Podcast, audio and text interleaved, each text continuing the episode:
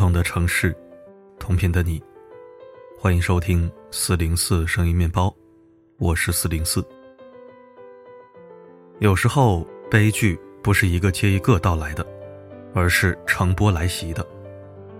比如在这个富阳的五月，仅仅五月十三日这一天，就发生两起人间惨案。五月十三日六时四十分，重庆巫溪发生一起命案。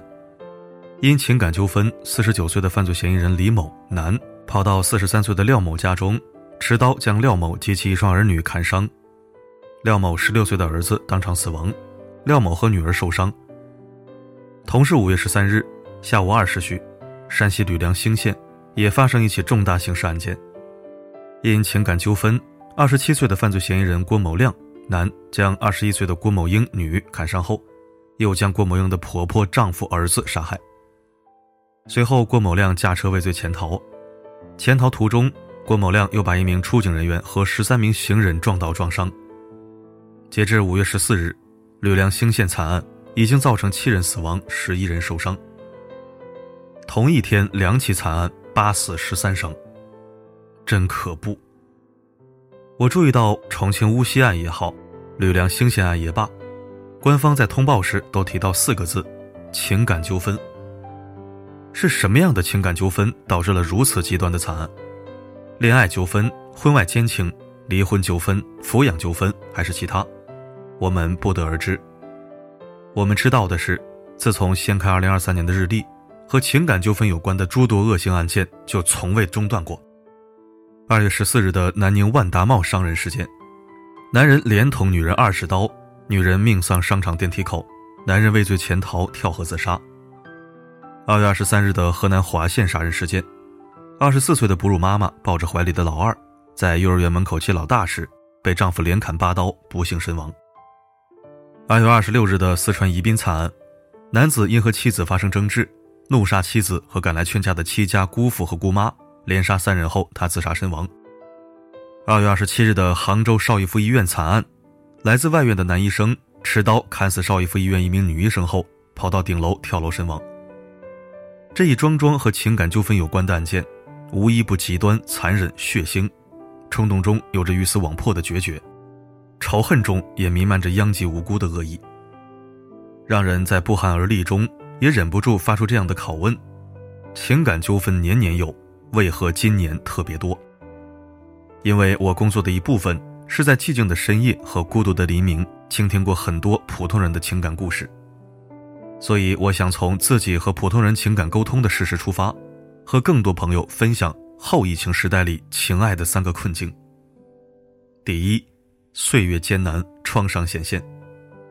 我们都有焦虑的子弹，虽然现在国家不怎么提疫情了，但我们每个人都不要忽视这样的事实：疫情带给我们的集体创伤，将在日后漫长岁月里一一显现，甚至会持续很多年。自从去年十二月底疫情放开后，包括情感纠纷在内的诸多鸡毛蒜皮的小事引发的情杀、仇杀、报复社会等血腥惨案在逐渐增多。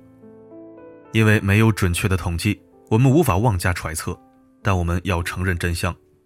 就如《身体从未忘记》中写的那样：“战争结束了，但身体从未忘记。”三年疫情让很多人不同程度上陷入绝境。经济、工作、生活、学业、婚恋、人际关系。因为疫情是没有硝烟的战争，病毒是看不见的敌人。当疫情貌似戛然而止的结束，我们被卡在困境里，没有等来想象的好生活时，就很容易在抑郁和愤恨中，把焦虑的子弹射向最近的人。情感纠纷不断引发的惨案，不过是疫情后遗症的一种显现。走出这种后遗症。需要我们对自我生活的重建，需要等一等时间的治愈，也需要国家层面的重视。第二，因为虚无，因为绝望，偏执更易造成情伤。情感本身没有好坏之分，它是我们自身的匮乏或丰盈吸引而来的一种私人体验。在这个快捷且包容的时代，性与爱都不再是羞于启齿的词汇，而是唾手可得的表达。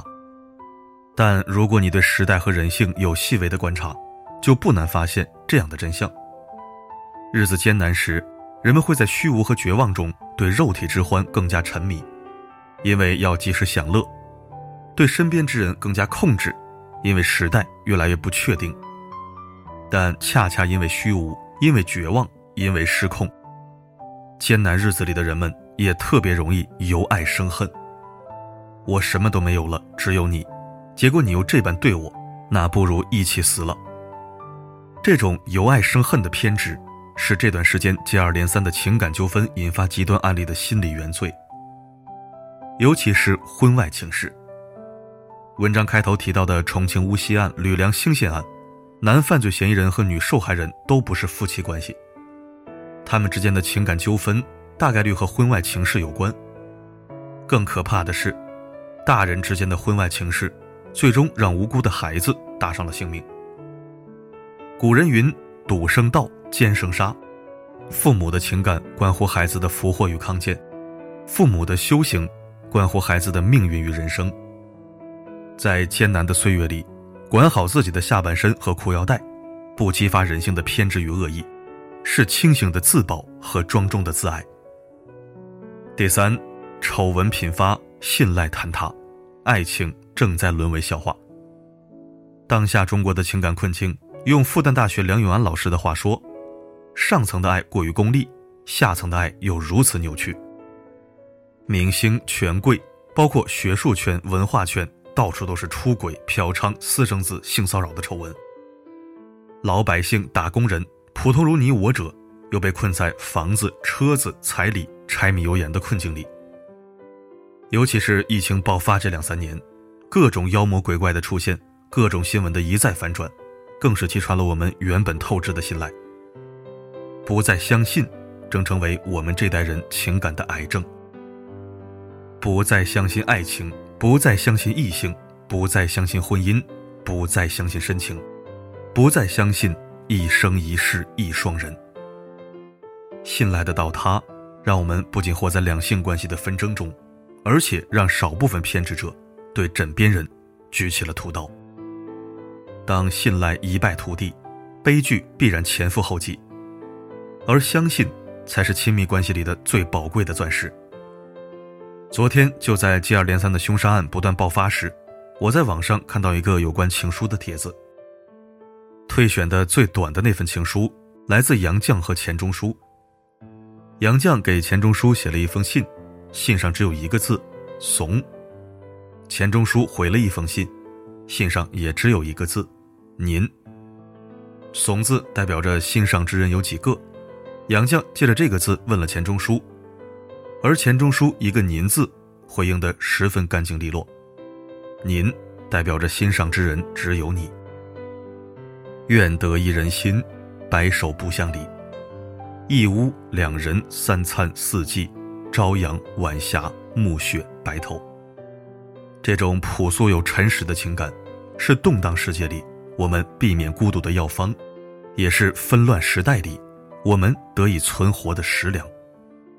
愿后疫情时代的你，自爱不滥情，清醒有定力，持戒有福报，善良得始终，和你爱的人和爱你的人，相互搀扶，相伴余生。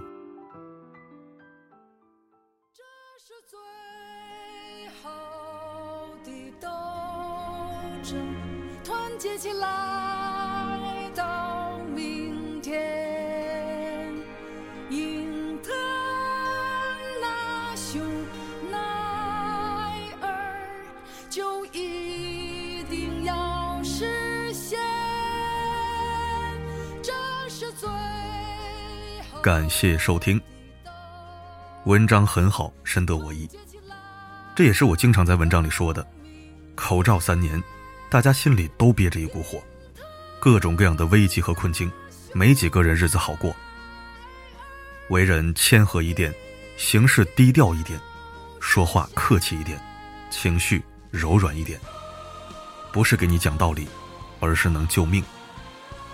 没有这三年魔幻。好，咱们第一年不算，很多事情大家也还能有点克制力。折腾的大家都是满腹戾气，想好好活着，真的要长点心，真的。愿你二零二三平安顺遂，否极泰来。好了，今天的文章就到这里。